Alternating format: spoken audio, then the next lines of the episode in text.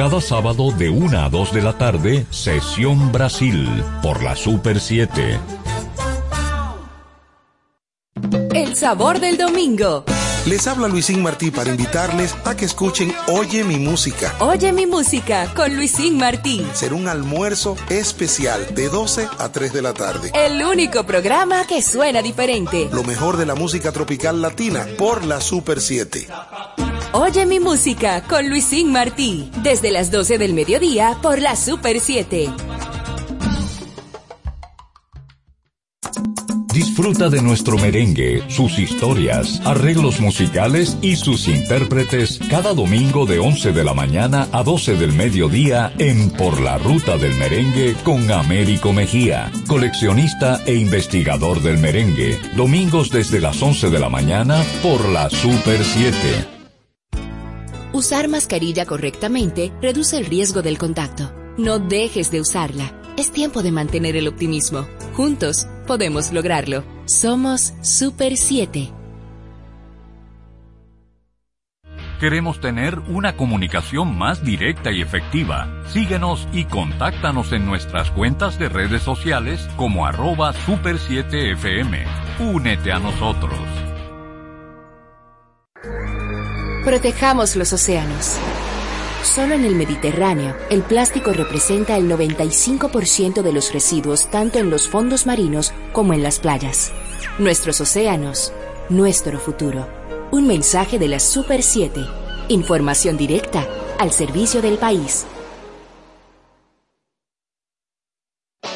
La trayectoria de las bandas y músicos más legendarios. Cada sábado desde las 12 del mediodía en Música para los Sentidos con César Rodríguez Marrero. Un recorrido musical por la década de los 60, 70 y 80. Una discoteca única de la época. Música para los Sentidos con César Rodríguez Marrero. Sábados de 12 del mediodía a 1 de la tarde por la Super 7.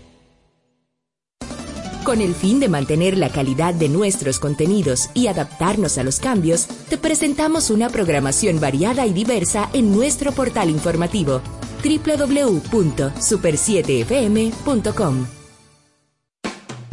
La historia de la música, sus compositores, directores, intérpretes, solistas y conjuntos destacados del panorama musical nacional e internacional cada sábado desde las 10 de la mañana en Ciclos de la Música, bajo la producción y conducción de José del Castillo y Fabio Herrera, sábados de 10 de la mañana a 12 del mediodía por la Super 7.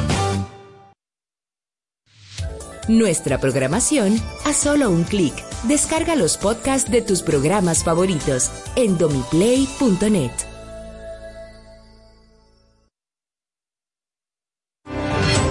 Super 7, del tiempo real a la actualidad múltiple. Estamos en evolución constante. La noticia abierta y a la carta, con un contenido interesante, rico en narrativa y veracidad. Noticia abierta y a la carta, con un contenido interesante, rico en narrativa y veracidad. Síguenos, no dejes de ser parte. Comienza como cada día la claridad del mediodía. Sean todos bienvenidos a su espacio Hablemos Claro.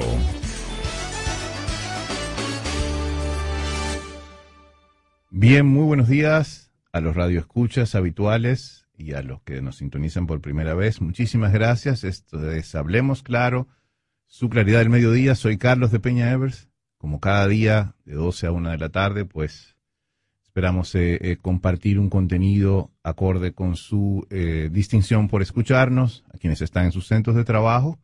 Muchísimas gracias a quienes están de en trayecto hacia ellos, hacia sus casas, igual agradecidos por estar con nosotros.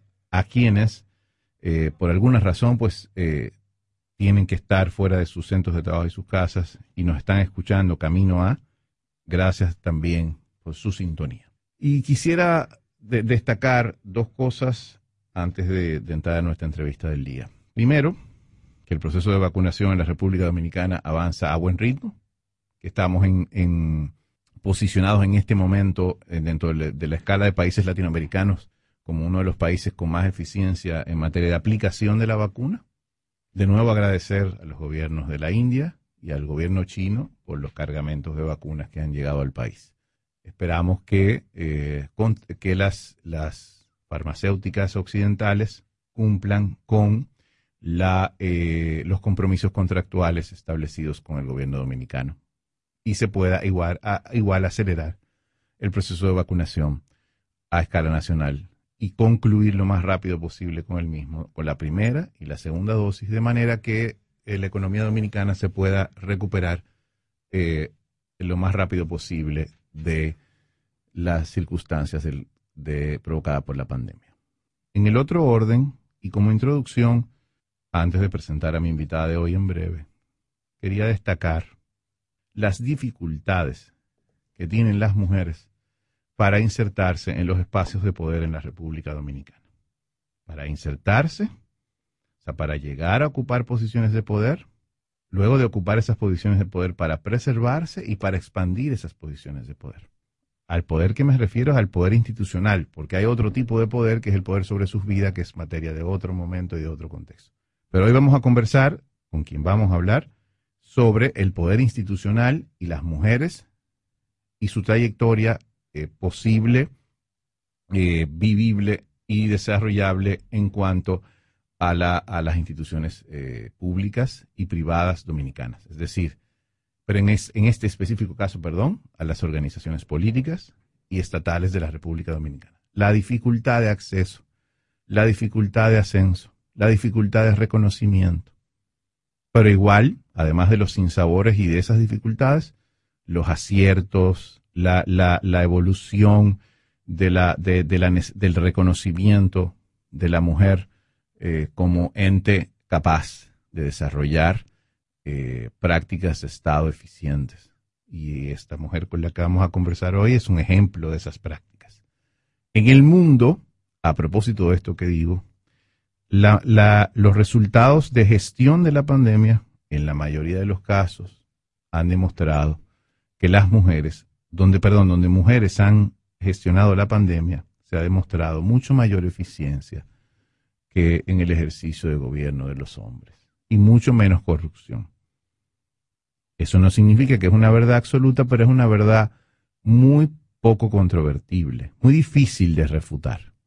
Los datos nos dicen eh, que evidentemente los gobiernos de las mujeres, desde las mujeres, y para hombres y mujeres, parece que lo hacen mejor. Vamos a regresar después de esta brevísima pausa con Gloria Reyes, amiga y además de directora de Prosoli, que todo el mundo en esta época cree que es eso nada más. Vamos a dialogar con ella ampliamente de todo lo que ella es y sobre todo de todo lo que puede ser. Regresamos en breve con Gloria Reyes aquí en Hablemos Claro. No le cambies, ya regresamos con Hablemos Claro. ¿Quieres importar o exportar algún producto? Alfridomsa, empresa líder en la industria frigorífica con un servicio de calidad y política de control bajo los estándares internacionales en nuestros almacenamientos, almacenes generales, almacén fiscal, frigorífico, programas de pignoración y transporte de mercancías con aliados estratégicos en Europa, Estados Unidos y cualquier parte del mundo. Alfridomsa, seguridad, rapidez, tecnología, y eficiencia. Contáctanos al 809-549-1003 y síguenos en nuestras redes sociales como arroba alfridomsa. Alfridomsa, líder en la industria frigorífica. MQ Lámparas y Lámparas Quesada, especialistas en iluminación y decoración. Contamos con gran variedad de lámparas italianas y españolas, modernas y en alabastro, con los diseños más cuidados y especiales del mercado. Estamos ubicados en la Avenida Independencia 256 en Gascue, Avenida 27 de Febrero 265 en el Ensanche Piantini. En Santiago, calle Bartolomé Colón número 17, además de 22 tiendas móviles en los cuatro puntos cardinales del país con facilidades de pago. Para más información, llámanos al 809 2302 y 809-547-2614. MQ Lámparas y Lámparas Quesada, pioneros en la iluminación. Continuamos con Hablemos Claro. En Hablemos Claro presentamos la entrevista clara del día. Bien, regresamos a este su programa Hablemos Claro. Para nosotros es un placer, un gran honor, pues eh, tener la grata compañía en este mediodía de nuestra amiga eh, y distinguida funcionaria del gobierno dominicano en este momento. Gloria, ¿cómo estás? Hola, un placer. Muy buenas tardes ya, qué privilegio estar aquí en tu espacio. Muchas felicidades por esta iniciativa y un saludo caluroso a toda tu audiencia. Gracias de verdad por, por estar conmigo. Mira, eh, hoy, y creo que eh, me conoces y sabes que vamos a tocar temas amplios, o sea, no es solamente la, perspectiva de Prosoli, que igual hablaremos de eso, pero eh, nosotros usualmente en el programa, en los diálogos que tenemos con, la, con, con los invitados, pues eh, la, la, mirada es amplia, o sea, vamos desde, o sea, ¿cómo llegaste aquí? Porque mucha gente que nos escucha y la emisora se, eh, tiene escala nacional, o sea, se escucha a nivel nacional, pues eh, puede verte en los periódicos, puede verte en actividades eh, de Prosoli, o sea, en actividades institucionales. Pero dice, ah, este, como siempre pasa en los medios de comunicación, esta es la funcionaria que está ocupando esta posición. Pero Gloria es mucho más que eso. Eh, y quizás hay gente que no sepa que tú fuiste diputada. Bueno, me gustaría de entrada, ¿quién es Gloria Reyes y cómo llega hasta esto de la política? bueno, hablar de uno a veces no es tan fácil, claro, sé. es difícil. Pero bueno, aprovecho y, quizás comparto un poco de mi corta trayectoria, quizás para, para motivar a mujeres. Sobre todo Exactamente, esa es la idea. De esta semana, el Día Internacional de la Mujer y, la importancia de visibilizar el rol de las mujeres en los espacios de toma de decisiones, pues eh, atendiendo a esa intención, pues eh, hablar un poco acerca de lo que hemos venido haciendo yo estuve desde la campaña pasada eh, apoyando al presidente Abinader en el gabinete de la presidencia, en ese momento, el gabinete presidencial que dirigía Alessandro Macarrulla, encargada de toda la parte de planificación y seguimiento de proyectos de la campaña. Y ahí me tocó liderar todo lo que fue la estrategia de la parte social de la campaña. Y por eso precisamente llegué a Prosoli a desarrollar las iniciativas y programas que propusimos, trabajamos en conjunto de la Comisión de Políticas Públicas de la campaña del presidente. En ese momento era legisladora, yo fui diputada por cuatro años en la demarcación de los Alcarrizos y Pedro Gran, esa es la circunscripción 5 de Santo Domingo, toda la parte oeste, del lado oeste de la provincia de Santo Domingo, y bueno, vengo a la política motivada primero por un alto sentido de responsabilidad social, por una formación que desde mi hogar, de padres vinculados a la política, al sector social, me motivaron a vincularme a estos espacios de, trabajo comunitario, desde muy joven, de, en la iglesia, en los clubes eh, sociales, eh, de la comunidad, luego la juventud del partido. Ah, antes, Gloria, perdón que te interrumpa, ah, para que hablemos un poquito de esta época eh, y contextualizar, ubicarnos en la historia. O sea, estamos hablando probablemente de los años 90, algo así. ¿Sí? Bueno, donde, o sea, que eras muy joven. Los 90, sí, muy avanzados, yo sé, yo te creo, yo sé por qué. En realidad, eh, eh, en realidad como yo, yo tengo 34 años, entonces... Eh, sí, yo, yo puedo decir que desde adolescente. Exacto, a eso me refería. Desde tu adolescencia, pues tuviste estas inquietudes. social, comunitario, por decirte algo. Yo, siendo una adolescente de 11, 12 años, 13 años, hacía ascenso de la junta de vecinos, iba casa por casa a hacer levantamientos, eh, participaba en encuentros juveniles eh, de, de, de carácter social en actividades deportivas. O sea, siempre estuve muy motivada a la participación comunitaria desde niña, desde adolescente, inspirada en, en mi familia, mi papá, que fue eh, por muchos años un dirigente político en esta demarcación y por mi mamá que estuvo vinculada a los sectores sociales y, la parte de comunitaria. Igual, Gloria, perdón que te interrumpa, mira qué interesante. O sea, hay gente que dice, ah, eh, esta persona, esta ciudadana fue diputada, eh, y pero nunca había ido a esa zona o ganó porque, no, no, tú eres oriunda, o sea, te forjaste en la zona de donde fuiste diputada. sí, yo crecí en Pantoja es un distrito municipal de Los Alcarrizos. Crecí allí, básicamente gran parte de todo lo que desarrollé relacionado a los trabajos sociales lo hice ahí, en el municipio de Los Alcarrizos y en Pedro Gran, junto, eh, en primero junto a mis padres, evidentemente, eh, acompañada de mi padre y luego ya de ser mayor de edad y, e iniciar mi, carrera universitaria. ¿Qué, está, qué estudiaste?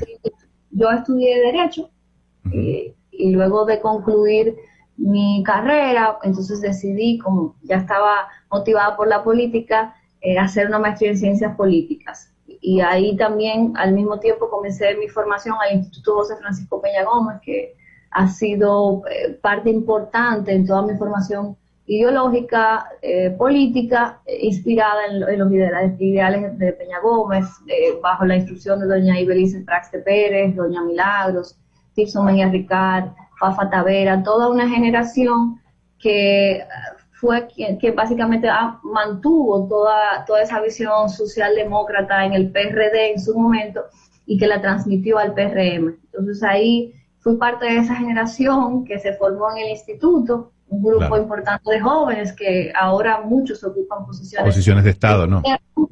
En gobierno y que estamos hablando de unos 12 años atrás, aproximadamente, 11 o 12 años atrás, y que yo diría que, gran parte de, esas enseñanzas, de ese, transmitir conocimiento y visión nos ayudó e impulsó a esta generación de la JRD en su momento, la misma que luego fundó la Juventud Revolucionaria Moderna al, mismo, al mismo tiempo que se fundó el nuevo partido. Gloria, esos jóvenes inspirados en esos ideales fuimos lo que constituimos esta, la juventud nueva del partido. Del, del, PRM. Una pregunta, Gloria, que tú recuerdes, eh, ¿qué contrastes hay en la participación política de esa época como mujer?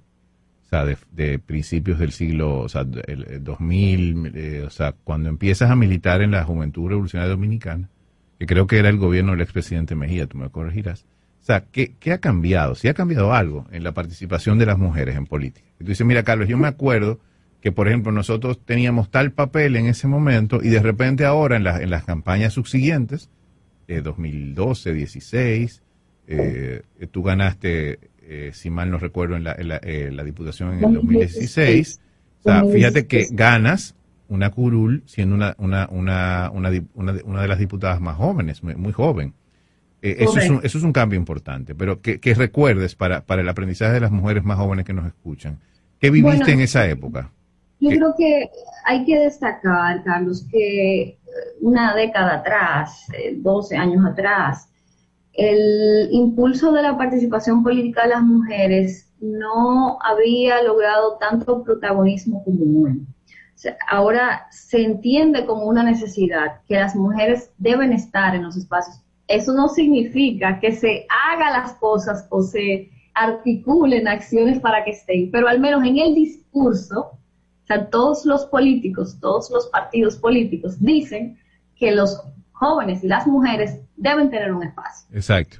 Yo creo que la primera, sobre todo, lo, primero que, hay que identificar de diferente a una década atrás es que el discurso, ni siquiera el discurso, estaba tan claro como está hoy. O sea, no, no había esa idea de darle los espacios, sino que estaban ahí como complemento de, de, la participación política, pero no protagonistas.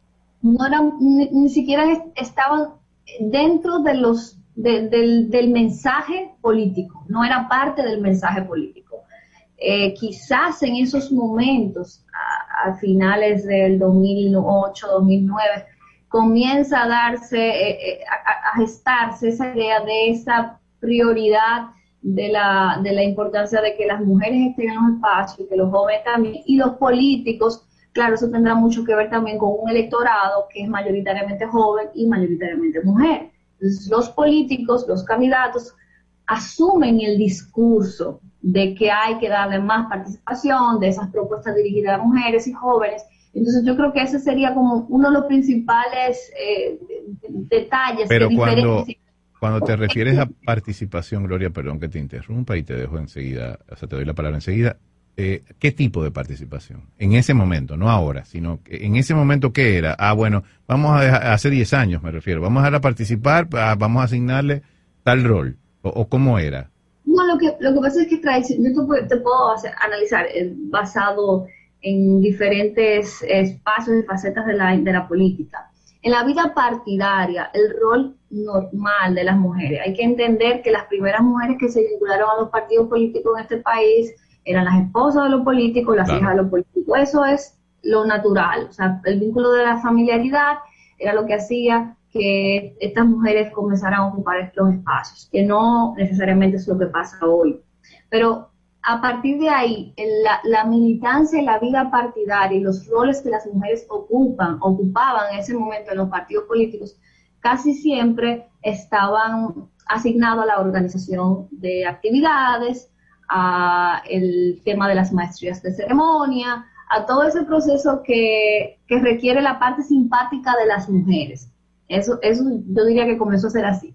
En los últimos años ha comenzado a cambiar, por ejemplo. fíjate que, fíjate que, fíjate que importante lo que dices. Nada de eso implica control o poder, sino que son tareas complementarias dentro de la estructura institucional. Así comienza la participación política de las mujeres, siendo parte por la vinculación familiar, filial o de algún tipo de vínculo afectivo que las vinculaba al partido político para ocupar una posición de más o menos cierta relevancia.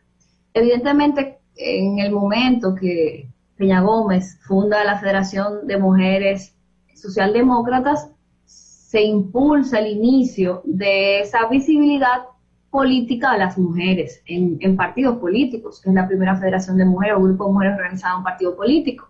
Entonces ahí, a partir de ahí, sí hay una insistencia en la necesidad de una participación, de una cuota, etcétera, etcétera. Todo eso era la visión de Peña Gómez, que no necesariamente continuó, aunque estaba estatutariamente en el PRD y luego fue a otro partido estatutariamente el tema de la cuota, luego se logra en la ley, en la, ley electoral, eh, el, incluir el 33%, el 25%, luego el 33%.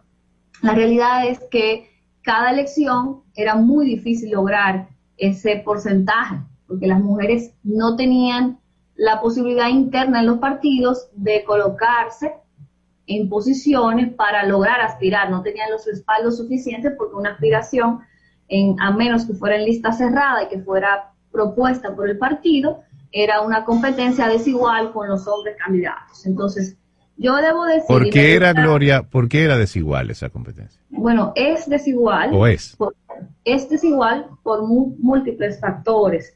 Y por un lado tiene que ver con las responsabilidades que recaen sobre las mujeres de cuidado, esencialmente las responsabilidades domésticas que terminan siendo una carga adicional para las mujeres frente a los hombres. Por otro lado, la situación del acceso a los recursos económicos y financiamientos de campañas. No, no es lo mismo la posibilidad que tiene una mujer de lograr que le apoyen a una campaña, que impulsen su candidatura o que pueda acceder a créditos como lo tiene un hombre. Y desde luego está la situación de los nexos políticos y los vínculos que pueda tener dentro de la organización política, que la puedan impulsar en comparación con los hombres hacia esa candidatura. hay muchos factores que sirven como de barreras para que las mujeres tengan una competencia desigual en frente, en frente a, la competencia de los hombres. Gloria, vamos a hacer una brevísima pausa. Regresamos contigo con este tema de las mujeres y participación política y sobre todo en tu experiencia congresual, eh, que fueron unos, cuatro años muy interesantes y que probablemente la mayoría del público eh, no, no conoce, pero tus aportes fueron trascendentales en, en el ejercicio de tus responsabilidades legislativas. Regresamos en un minuto. Estamos conversando con Gloria Reyes, directora eh, de Prosoli, ex, ex diputada de la República por la por, la, por Santo Domingo Oeste, en la parte de los Alcarrizos y Pantoja. Volvemos en breve en Hablemos Claro. Estás escuchando Hablemos Claro. You. ¿Quieres importar o exportar algún producto? Alfridomsa, empresa líder en la industria frigorífica con un servicio de calidad y política de control bajo los estándares internacionales en nuestros almacenamientos, almacenes generales, almacén fiscal, frigorífico, programas de pignoración y transporte de mercancías con aliados estratégicos en Europa, Estados Unidos y cualquier parte del mundo. Alfridomsa, seguridad, rapidez, tecnología y eficiencia. Contáctanos al 809-549-1003 y síguenos en nuestras redes sociales como arroba alfridomsa. Alfridomsa, líder en la industria frigorífica. Parque del Prado, el primer y más completo camposanto de Santo Domingo Este, en el kilómetro 3 de la carretera a Guerra. Información 809-598-3000. Para emergencias 809-923-1111. O acceda a www.parquedelprado.com.do. Continuamos con Hablemos Claro. Bien, regresamos en este espacio, hablemos claro, hoy conversamos con la directora de Prosoli, Gloria Reyes, nuestra gran amiga y exdiputada. Gloria, eh, decíamos antes de la pausa breve que íbamos a hablar un poquito de tu trayectoria como legisladora. ¿Por qué tomaste la decisión de, de, ser eh, representante de tu, de tu zona geográfica? ¿Qué, qué, te, ¿Qué te motivó en aquel momento, 2015? Eh, aproximadamente me imagino que era, y cuál fue la experiencia electoral. Sobre todo, de nuevo, estamos tratando de hacer pedagogía para mujeres que te escuchan y que, y que pueden decir, ah, mira, yo me voy a preparar para el 2023 o eh, no sé exactamente, me encantaría escucharla, me animó, eso pasa mucho. Exacto. Estaba, estaba en el radio escuchando esta, esta funcionaria, ay, mira qué joven es, y de repente igual que igual yo tengo 25 y me animo. ¿Qué, qué, qué, te motivó en ese momento? De eso se trata, compartir nuestros testimonios. Exactamente. parte de las cosas que quisiéramos lograr contagiar a otras mujeres que se motiven y que entiendan que hay oportunidades, que aunque el camino no es fácil, sí hay espacios para participar y hay personas como Gloria, como otras compañeras que han hecho un esfuerzo importante para apoyar a otras mujeres a que avancen. En mi caso, yo decidí que iba a aspirar a diputada, Carlos, y yo creo que yo lo he dicho muy pocas veces esto públicamente. Yo decidí que iba a aspirar a diputada en el 2009. Ah, wow. Eh, eh, mucho tiempo atrás. ¿Y por qué diputada? Mucho tiempo atrás. Bueno, primero porque a, mí la política siempre fue parte como de lo que visualizaba que iba a ser en mi vida, producto de mi formación y de, todo lo que fue mi vinculación a la política desde niña y mi familia. Y segundo también porque mi padre, que varias veces había intentado ser candidato, nunca pudo serlo.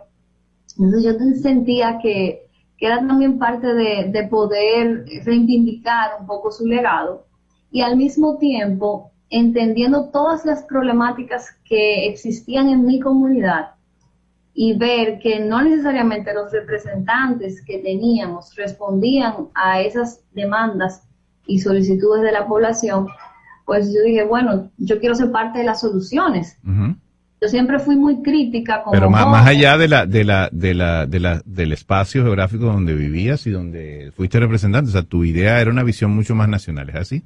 Sí, claro, evidentemente, aunque me tocó representar una demarcación la cual defendí y representé con mucha dignidad y me siento muy orgullosa de, de, haber estado siendo voz de 350 mil dominicanos y dominicanas en esa demarcación, a pesar de que trabajé arduamente por, por apoyar esa demarcación específica, sí las ideas y, la visión que, que, llevamos al Congreso buscaba apoyar a toda la ciudadanía. El momento de llegar al Congreso, aún siendo representante de un territorio, uno es diputado de todos los dominicanos y las dominicanas. Entonces las decisiones, las discusiones y cada una de las iniciativas que se impulsen o se puedan defender tendrán una responsabilidad y, una, y muchas veces una, una influencia en todo el país. Por eso cuando en el 2010, 2009 decidí que iba a ser candidata a diputada en el 2016, comencé a prepararme mucho en todo lo relacionado a la política. Eso te iba a preguntar, porque la gente cree, y es lamentable, dicen, ah, o sea, ya fuera de mujer o hombre, ay, que voy a ser diputada eh, quiero ser alcalde, quiero ser regidora, basta con hacer afiches, con promocionarse. O sea, no, no es solo eso. Y entiendo, y ahora, podrás detallarme, o sea, ¿qué, en qué te preparaste para esto? Por lo menos de mi experiencia, no sé las de otros, yo puedo hablar de la mía. Claro. De la de Gloria ha sido una, un proceso de formación, educación constante, de trabajo duro, de, muchas horas de, sacrificio, de trabajo, de crear alianzas, de desarrollar proyectos colectivos. Ha, sido un camino donde cada día ha ido ajustando las estrategias hasta el resultado. Es, hay una frase que, a mí me gusta citar mucho y es que en el brillo de la tarima no se ve el sudor de la calle. La gente te ve cuando tú llegas, estás en una posición y entiende que tú llegaste de la nada ahí, que todo fue color de rosa y la realidad es que muchas veces detrás de ese resultado, ese éxito, hay horas, hay años, hay sacrificios y eso también hay que contarlo. Al momento de decidir que yo quería dedicarme a la política ya como profesión, yo entendía que lo primero era profesionalizarme en la política, estudiar temas de política. Hice una maestría en ciencias políticas en, la Universidad Católica de Santo Domingo, luego de salir de la Pucamaima, abogada, de, luego de graduarme de abogada.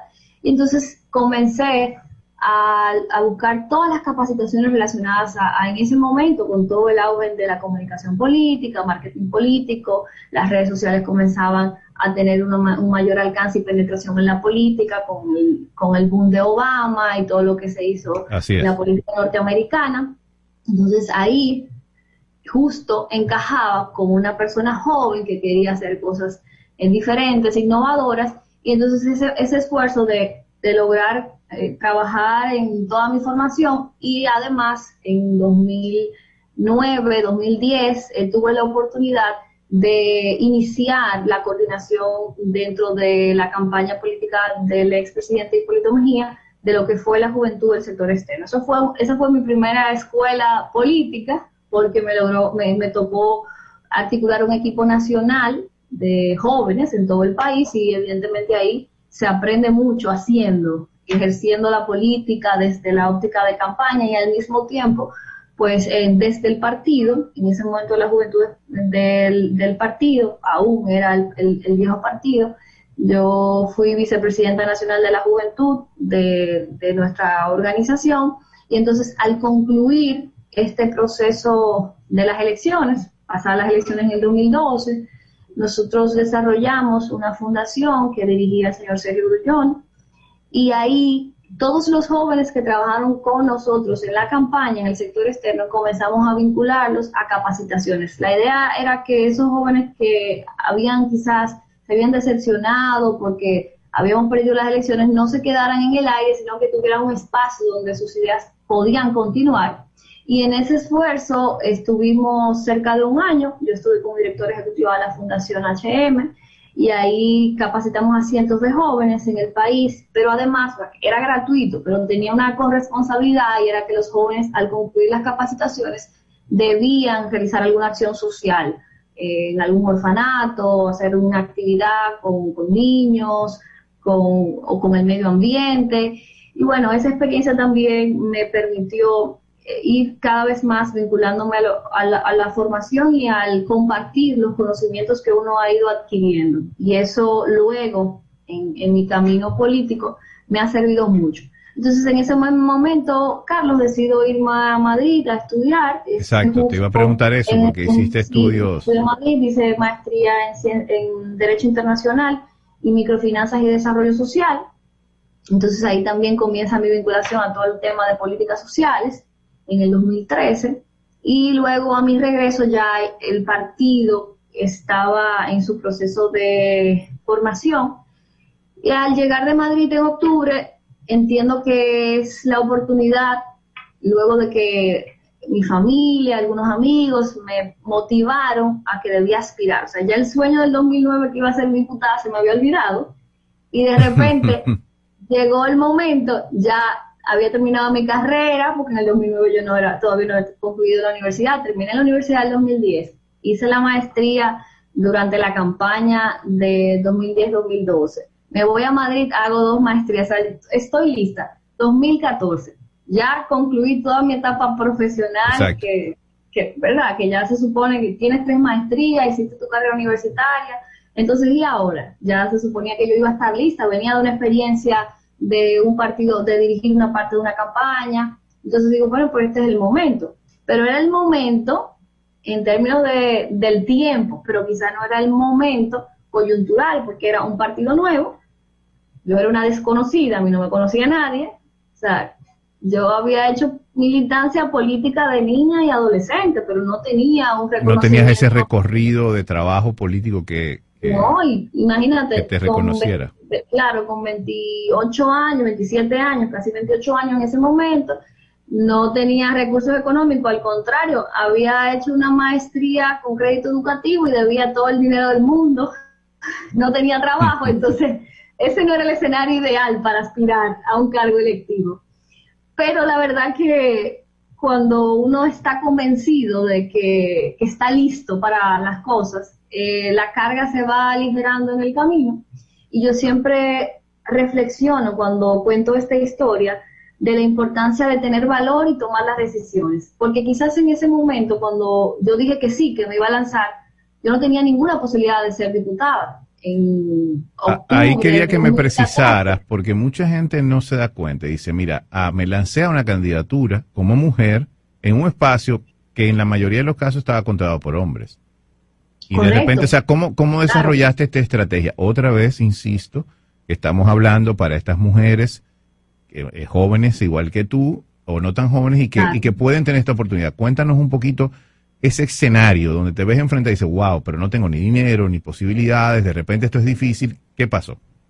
Yo creo que, que ahí tiene mucho que ver eh, la, la, convicción, cuando tú, cuando tú realmente deseas algo y estás convencida y la voluntad. De, que, de que lo puedes hacer, esa voluntad, y por eso yo, yo apunto a eso, que, y, y mi mensaje siempre a las mujeres es, es que tengamos valor, que nos lancemos, porque a veces esperamos tener todas las condiciones o, o que todo esté perfecto, o el escenario perfecto para iniciar, y nos quedamos en esa parálisis análisis y, no, y no damos el paso. A veces eh, vemos como los hombres que quizás no tienen todo completo, todo, todo listo, incluso se ven en las entrevistas de trabajo. Hay, hay hombres que aplican a posiciones que ellos realmente no cumplen con el currículum, pero son arrojados y aplican y de repente consiguen el trabajo. Entonces, en la política es un poco también así. Para las mujeres es muy importante que, que, que puedan entender el, el, el, hacer, o sea, el lanzarse, el, el perder un poco el miedo, porque realmente el tener, el tener valor, o sea, no, no es la ausencia de miedo, porque yo tenía mucho miedo en ese momento, pero la diferencia del valor es actuar a pesar del miedo, o sea, decidir actuar a pesar de que tú tengas miedo. Entonces, ese es el valor. Al momento de sacar ese valor y decidir, voy a aspirar en el 2014, no había ninguna posibilidad. Pero resulta que en un año y medio de campaña yo pude construir la posibilidad de ser ¿Cuál era tu relato o sea, que, o sea, que se tradujo en estos resultados electorales? O sea, ¿qué, qué es lo que quisiste que el electorado comprendiera de Bueno, lo primero era esperanza y cambio. Era, era decir, bueno... Que iba más allá de tu ser mujer, sino que tú tenías una oferta política ya como política profesional eh, que trascendía el género eh, o, el, sexo, o sea, que tú fueras sí, evidentemente mi demarcación una demarcación donde tradicionalmente el tema de las propuestas no era parte de la narrativa política de los candidatos, porque entendía que como una zona muy vulnerable, la gente lo que quería era que tú le regalaras cosas. Pero yo identifiqué un nicho importante de gente que estaba cansada de los mismos actores, que entendía que había posibilidades de, tener un representante que pudiera hablar por ellos, que sus problemas fueran escuchados y que además llenara las expectativas de honestidad, de una buena política. Y entonces yo dije, yo quizás no puedo lograr todos los votos, pero aquí hay un, nicho, un nicho donde sí me pueden escuchar. Entonces comenzamos a promover mensajes que con propuestas claras, yo definí cuatro propuestas que eran las que eh, llevaba casa a casa, hice mi, mi brochure, iba casa a casa tocando, presentándome a la gente, o sea, mucha política de, territorio que es fundamental en ese tipo de demarcaciones, pero también aproveché las ventajas que ofrecía la penetración de las redes sociales y comencé a hacer campañas. Eso te iba a decir, que una de las cosas que me llama mucho la atención desde que te conozco, bueno, es, un buen uso de, la, de las redes sociales cuando no necesariamente estaban tan masificadas como ahora. ¿Eso lo aprendiste en tu formación política? Claro, sí, parte de mi formación política tuvo mucho que ver con comunicación digital. ah, Entonces, lógico. yo estaba clara de que ahí había un potencial, aunque quizás la gente entendía que no, que era perder dinero. El poco presupuesto que yo podía manejar para publicitarme, pues entonces lo canalizaba por Facebook y de repente llegaba a los sectores y, decían, ah, esa, decían, esa yo la Tú conozco, eres yo la la he visto. diputada de Facebook, me decían. O sea, ya la gente me relacionaba porque veía la publicidad, eh, yo usaba siempre la misma ropa, la misma camisa. y Mira, mira, es un, es un elemento interesante de mercadeo. O sea, era, era como la, la, la- el personaje, esa es la persona de Facebook que yo lo reconozco como tal. Claro, entonces eso me, me ayudó mucho, hice mucho vínculo con las organizaciones sociales, juntas de vecinos, clubes de madres, hacíamos conversatorios, promovimos mucho la participación de los jóvenes como voluntarios, porque evidentemente yo no tenía nada que ofrecer de manera tangible, ninguna solución directa al momento, sino hablar de propuestas, de mi compromiso de representarlos, de estar presentes y me ayudó mucho el tema de, la, de ser joven, de ser una, una nueva propuesta dentro de todo lo que había. Además, los competidores míos, tanto internos como externos, subestimaron mi candidatura, o sea, no me vieron como una amenaza, entonces eso me permitió avanzar sin tantos obstáculos, porque yo seguía caminando y haciendo mis cosas eh, como candidata, tranquila, y de repente logré crear un equipo de amplio alcance que nos ayudó y nos apoyó a garantizar, eh, lograr ser la única electa de mi partido en esas elecciones Gloria, de cinco eh, plazas. Nos quedan unos minutos de este bloque porque ya debemos hablar del presente y del futuro, en tu caso, sobre todo de, de las actividades de Prosol y esto. Pero quiero preguntarte, eh, eh, quiero hacerte esta última pregunta de este bloque. En tu trayectoria legislativa, o sea, como legisladora, ¿cuál, ha- qué, ¿cuál fue el momento más memorable y el momento más difícil? Bueno, eh, la verdad que estos cuatro años fueron cuatro años muy intensos, que parec- parecería mucho más tiempo. Yo me convertí en una especie de activista en la Cámara de Diputados porque las causas por las que trabajé no solo me quedaba con ellas, sino que trataba y luchaba con contagiar a otros legisladores y articular de manera colectiva estas iniciativas. Para mí, eh, uno de los temas prioritarios fue el- lo relacionado a, la lucha por la erradicación del matrimonio infantil en la legislación dominicana. Ese fue un tema que me tocó liderar desde mi bancada y luego en la Cámara de Diputados. Y la verdad que la discusión del Código Civil, ese 30 de mayo de 2018, una discusión larguísima de más de seis horas, donde por primera vez se logró eliminar el matrimonio en nuestra legislación, para mí fue uno de los momentos de mayor satisfacción porque habíamos iniciado las discusiones y la sensibilización de los legisladores en marzo aproximadamente, junto al apoyo de organizaciones como Plan Internacional, Save the Children, UNICEF, y ese apoyo también de medios de comunicación logró posicionar el tema rápidamente. Luego, en las discusiones del Congreso, en la Cámara de Diputados, nos logramos tumbarle el pulso a la Comisión de Justicia, que había presentado un informe desfavorable a la, a la un informe favorable a la, al Código Civil, dejando la legislación que permitía que menores de edad se casaran con la autorización de sus padres. Ahí, en esa comisión, estaba la diputada Farideh Raful y el diputado Darío Zapata, quienes elaboraron un informe disidente de ese informe favorable de la Comisión de Justicia. Y basados en ese informe disidente, desarrollamos toda una discusión que se alargó por casi seis horas hasta lograr eh, el prácticamente desaprobar, no aceptar el informe favorable de la Comisión de Justicia y todo el pleno del hemiciclo instruyó a la Comisión cambiar y eliminar todos los artículos relacionados a las uniones tempranas, el, el, la emancipación y el matrimonio de menores de edad. Entonces eso fue un gran logro en ese momento, que lamentablemente luego en el Congreso, cuando llega al Senado, esa, esa, ese hito pues murió porque no se logró. Perimió. Sí, perimió y luego no se reintrodujo y no fue posible, a pesar de varias discusiones, que fuera aprobada. Pero yo te puedo decir que ese fue el momento de mayor satisfacción, de, porque habíamos logrado algo importante y aunque no se aprobó en ese momento, logramos sembrarla. Instalar, claro, instalar en el imaginario del colectivo de este país, de esa sociedad, que casarse con una menor edad estaba mal. Gloria, ¿y el momento más difícil?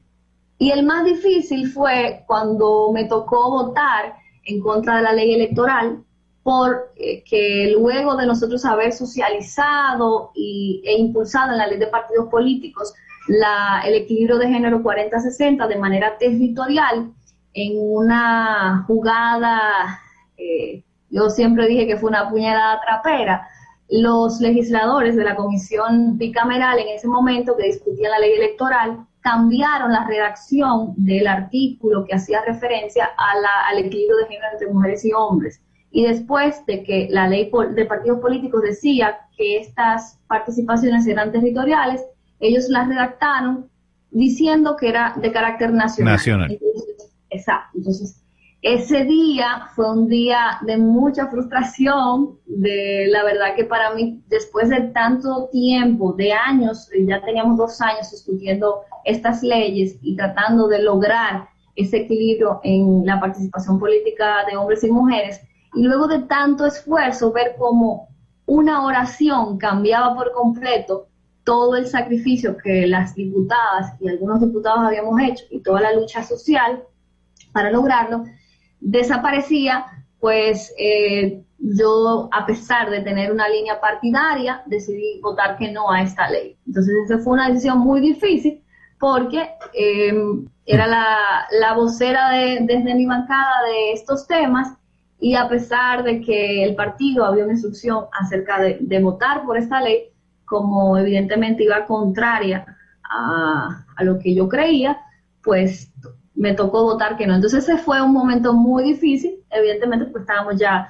muy cerca de un proceso electoral y esto en, el, en la lucha, la conquista del poder del partido, el generar ese ruido podría generar también algunas consecuencias políticas. Entonces fue una decisión difícil, pero como siempre yo apelé a mis principios, a lo que creía y voté que no a la ley electoral.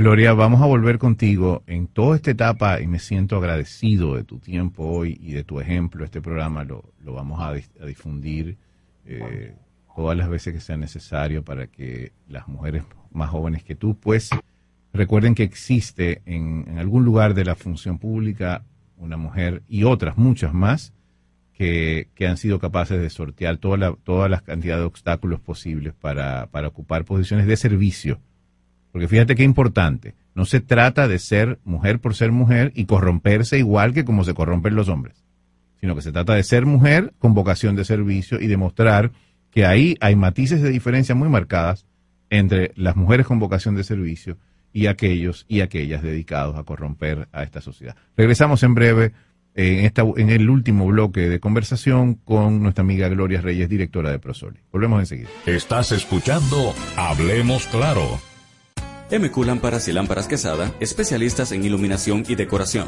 Contamos con gran variedad de lámparas italianas y españolas, modernas y en alabastro, con los diseños más cuidados y especiales del mercado. Estamos ubicados en la Avenida Independencia 256 en Gascue, Avenida 27 de Febrero 265 en el Ensanche Piantini. En Santiago, calle Bartolomé Colón número 17, además de 22 tiendas móviles en los cuatro puntos cardinales del país con facilidades de pago. Para más información, llámanos al 809687 23 2302 y 809-547-2614. MQ Lámparas y Lámparas Quesada, pioneros en la iluminación. ¿Quieres importar o exportar algún producto? Alfridomsa, empresa líder en la industria frigorífica con un servicio de calidad y política de control bajo los estándares internacionales en nuestros almacenamientos, almacenes generales, almacén fiscal, frigorífico, programas de pignoración y transporte de mercancías con aliados estratégicos en Europa, Estados Unidos y cualquier parte del mundo. Alfridomsa, seguridad, rapidez, tecnología y eficiencia. Contáctanos al 809-549-1003 y síguenos en nuestras redes sociales como arroba alfridomsa. Alfridomsa, líder en la industria frigorífica. Continuamos con Hablemos Claro. Bien, regresamos en esta parte final de esta interesantísima entrevista, este magnífico aporte de nuestra amiga Gloria Reyes, directora de Prosoli. Gloria, finalmente, eh, ¿cómo te sientes haciendo lo que estás haciendo ahora? Feliz. Sí, te lo digo porque, porque fíjate el salto entre el poder legislativo, a mí me ha tocado en este momento estar involucrado de alguna forma en eso, y, el, y el poder ejecutivo es distinto. O sea, ¿cómo, matizas la experiencia, el contraste? Sí, es un contraste muy marcado.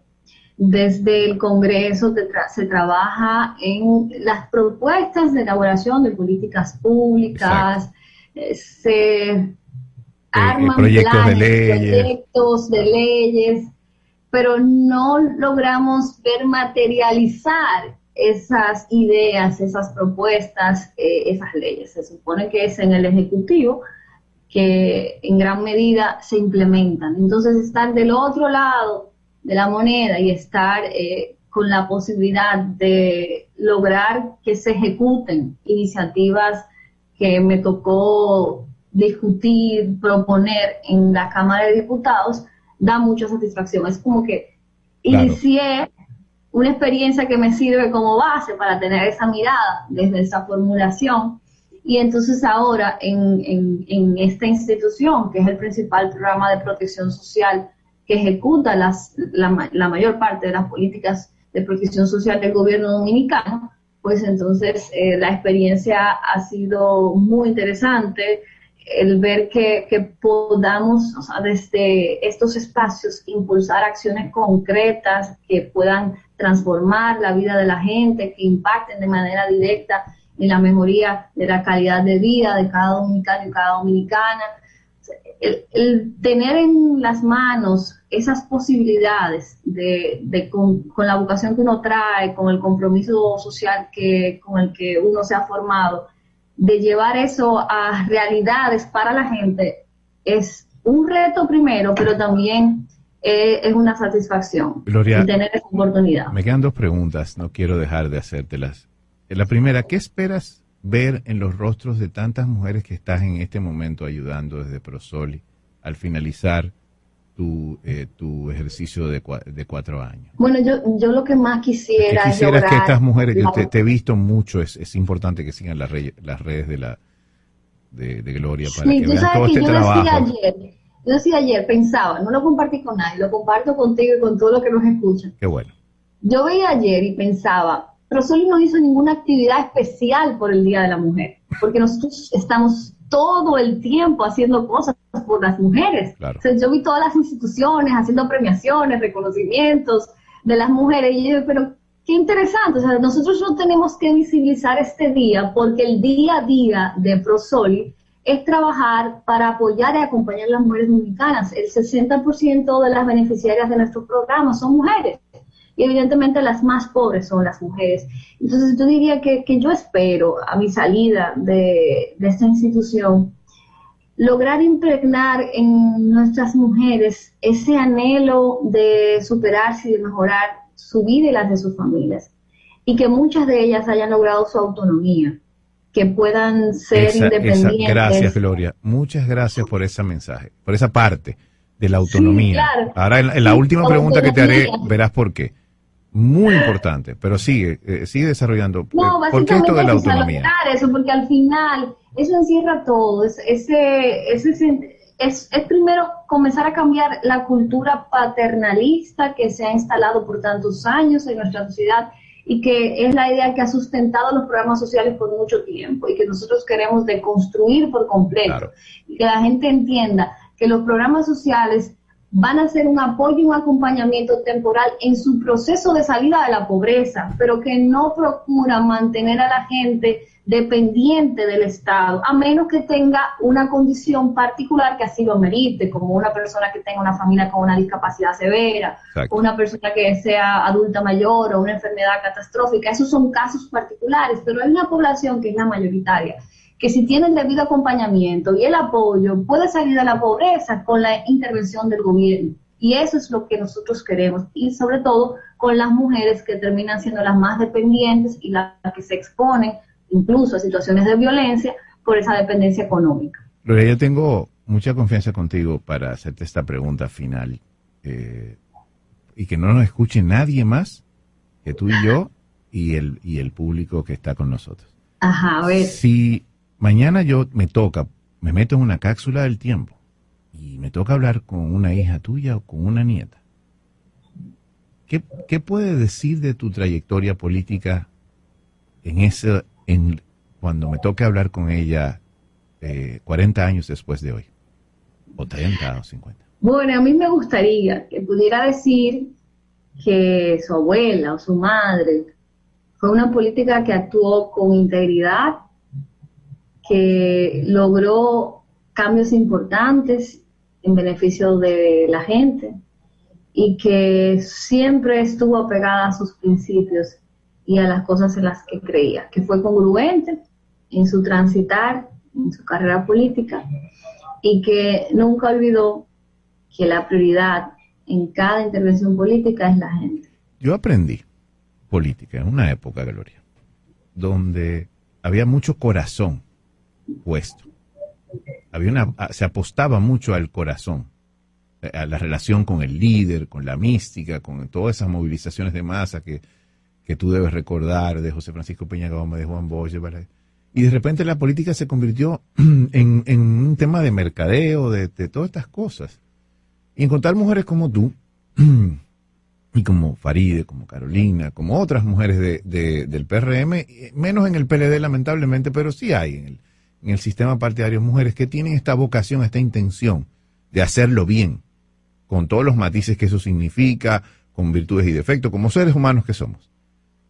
¿Tú no crees que a la política le hace falta más alma y menos eh, eh, cabeza fría a veces? ¿Tú no crees que a la política de esta época le, podía estar demandando, a, a, propósito que mencionabas a Obama, sí. basta ver a, a, Michelle hablando, Obama me refiero. Sea, ¿tú no crees que nos hace falta esa sí, parte?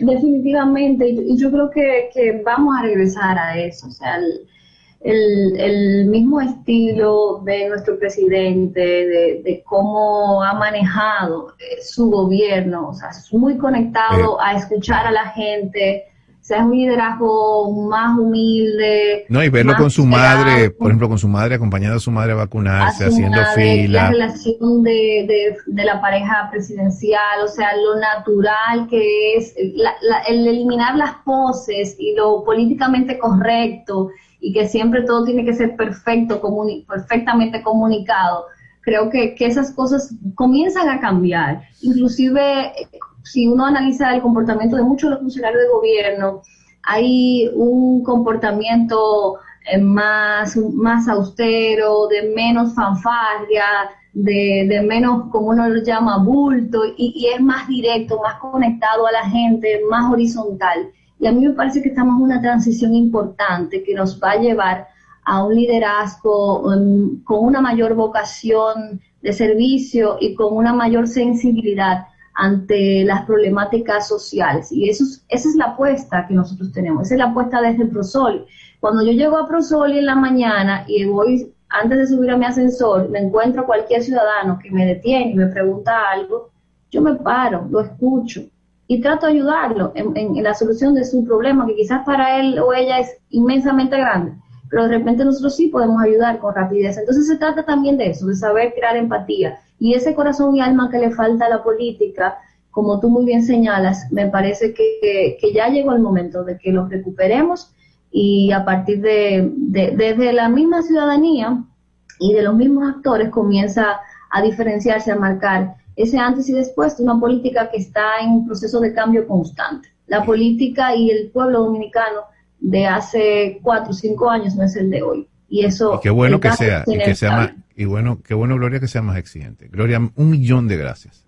Te quiero mucho, tú lo sabes, o sea, esto más allá de cualquier cosa de, de esta conversación. Te agradezco infinitamente que me hayas dado este espacio. Y espero de nuevo, si alguna mujer o niña o adolescente escuchó esto o lo escucha mañana en algún espacio de tiempo, que sea capaz de, con tu ejemplo, constituirse en un referente político importante. Que así sea. Esto fue Hablemos Claro hoy, día medianamente lluvioso aquí en la ciudad de Santo Domingo. Saquen sus paraguas, tenganlos a manos por si acaso y no se despeguen de la Super 7 Super 7 FM, HISC, Santo Domingo, República Dominicana. La OMS dice que todavía no hay datos para recomendar una combinación de vacunas. Y ahora las noticias del portal super7fm.com. Desde Ginebra, la Organización Mundial de la Salud dijo hoy que todavía no hay datos suficientes que permitan recomendar la utilización de dos vacunas distintas contra el COVID-19 para cubrir la primera y segunda dosis requerida.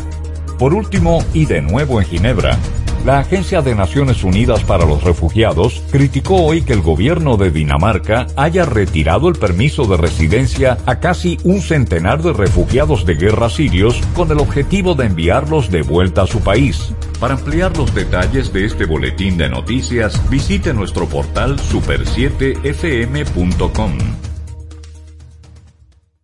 Somos Super 7.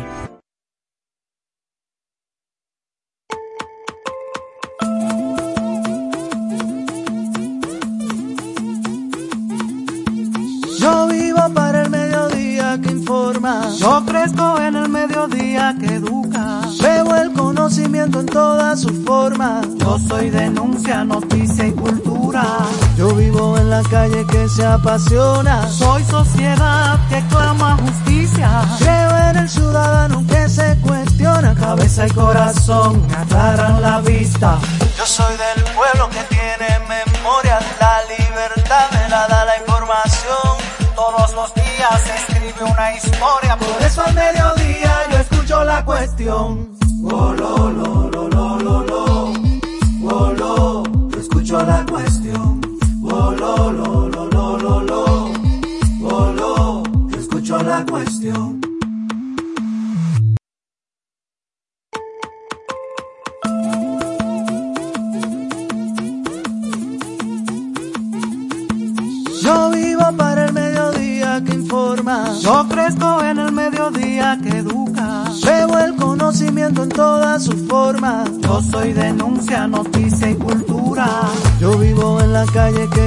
Soy sociedad que clama justicia. Creo en el ciudadano que se cuestiona. Cabeza y corazón aclaran la vista.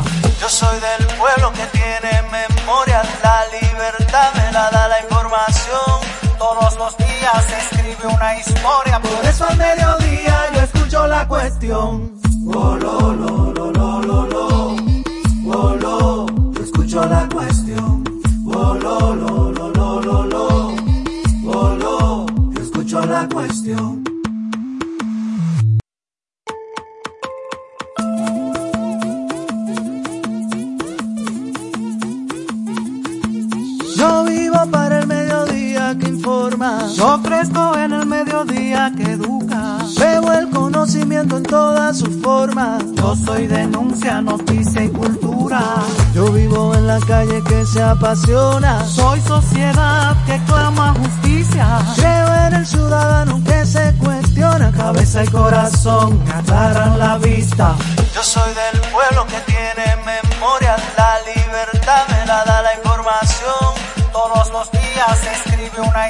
Por eso al mediodía yo escucho la cuestión.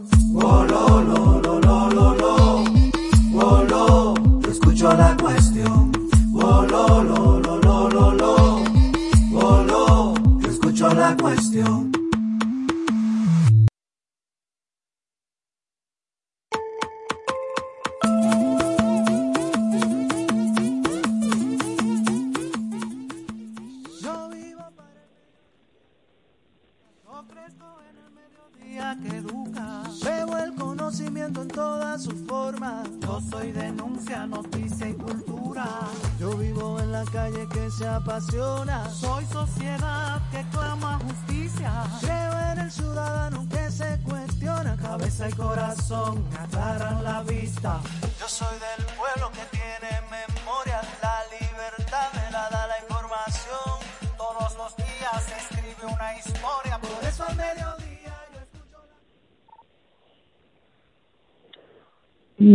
Tardes amigos de toda la República Dominicana que nos sintonizan a través de la Super 7, 107.7 FM en todo el territorio nacional y a través de internet en la página web super7fm.com.de.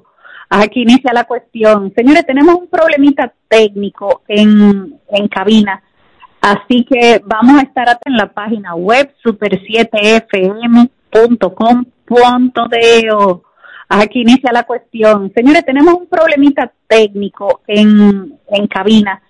Así con punto de aquí inicia la cuestión. Señores, tenemos un problemita técnico en, en cabina. Aquí inicia la cuestión. Señores, tenemos un problemita técnico en, en cabina. Así, problemita técnico en, en cabina. En cabina.